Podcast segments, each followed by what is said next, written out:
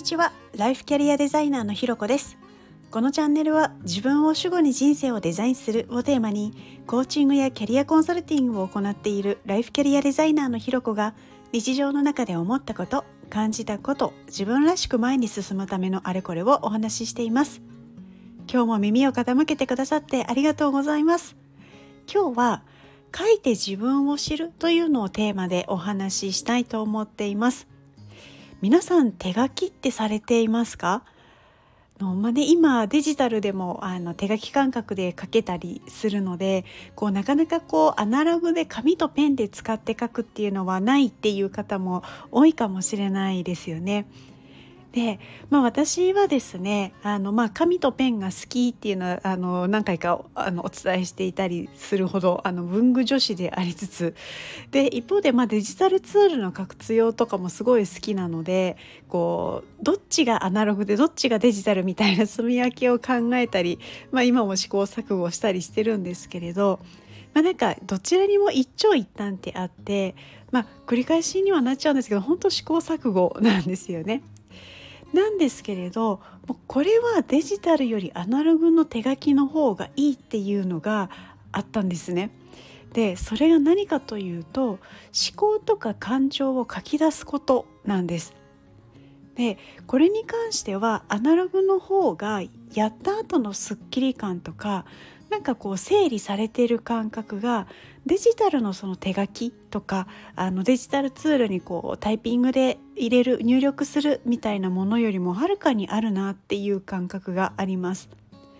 というのもやっぱりこうデジタルだとどうしてもあの他の機能とか、まあ、アプリが目に入ってしまったりとか、まあ、画面自体もちっちゃかったりするっていうのもあると思うしあとはその通知が来たりみたいな感じでこう集中をそぐ要因っていうのがあるんですけれどこうアナログって書く場所と書いている場所しかあんまり視界に入ってこないので集中もしやすいなっていうのもありますし、まあ、実際そういうあの、まあ、話だったりデータもあるようです。であのとこれは私の実体験で何回かあったんですけれどデジタルで書いているとこう何かの表紙に突然画面が真っ暗になっちゃったりとかこう書いてるアプリがいきなりこう落ちたりとかして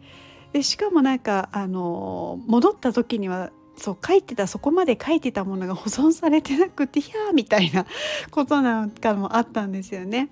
でそういった心配みたいなのもアナログではないなっていうふうに思っています。であとですねこう思うのはタイピングって早くて綺麗に文字も打てたりで後の検索したりっていう便利なところもすごいあると思うんですけれどこう手書きにはこうなんか感情も乗るような感じがしてるんですよね。まあ、どういうことかというと例えばイライラしてるともうなんかほんとぐしゃぐしゃぐしゃっと書き殴ったような文字になっていたりとかと気持ちにゆとりがあるとなんかすごく丁寧に綺麗に書かれていたりでそういうのってこう後から見返した時にこう文章内容の情報だけではないなんか別のそういうこう複合的な情報みたいなのも分かったり、まあ、楽しめたりでそういうのも含めてこう客観的に自分を観察することができるなあなんていうことをすごく感じています。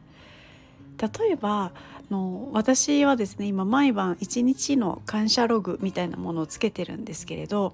こう眠くてたまらない時にはこう感謝ログ書かなきゃと思っているせいかこう書き殴ってとにかく終わらせよう感が後から見ていると出てたりするんですよね。でそんなのを見るとえこの日本当にこれに感謝してたのかって思うような事態だったりしてなんかその何ですかねこうギャップみたいなものがちょっと面白くなったりするんですよね。でまあなんかそういうちょっとしたことからもこう無意識の自分が垣間見えるっていうのが、まあ、手書きの良さだったり。で書いてるだけこの書いてさえる最中のそのすっきり感とかっていうだけではなくて見返してからも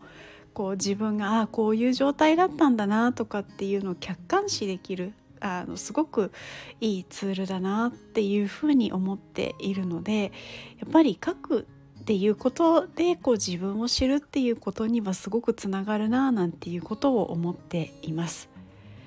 ということでですね今日は「書いて自分を知る」というのをテーマにお話ししました。ここまで聞いてくださってありがとうございます。いいね、コメント、レター、フォローいただけるととっても励みになります。よろしくお願いします。